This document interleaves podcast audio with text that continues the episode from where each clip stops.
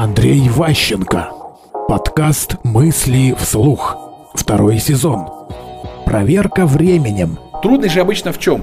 Начальник работать может с теми, кому он доверяет. Но вот это вот, как его, этих доверенных найти?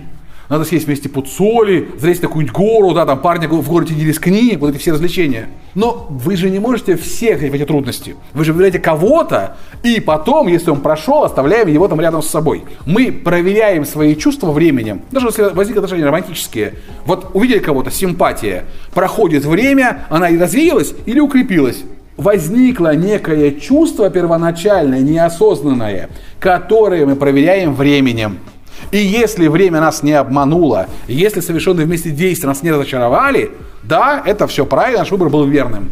И поэтому что важно, что те из вас, кто научаются этим управлять, кто это бессознательно и себя потихонечку вытягивает, может менять количество людей, которым он доверяет.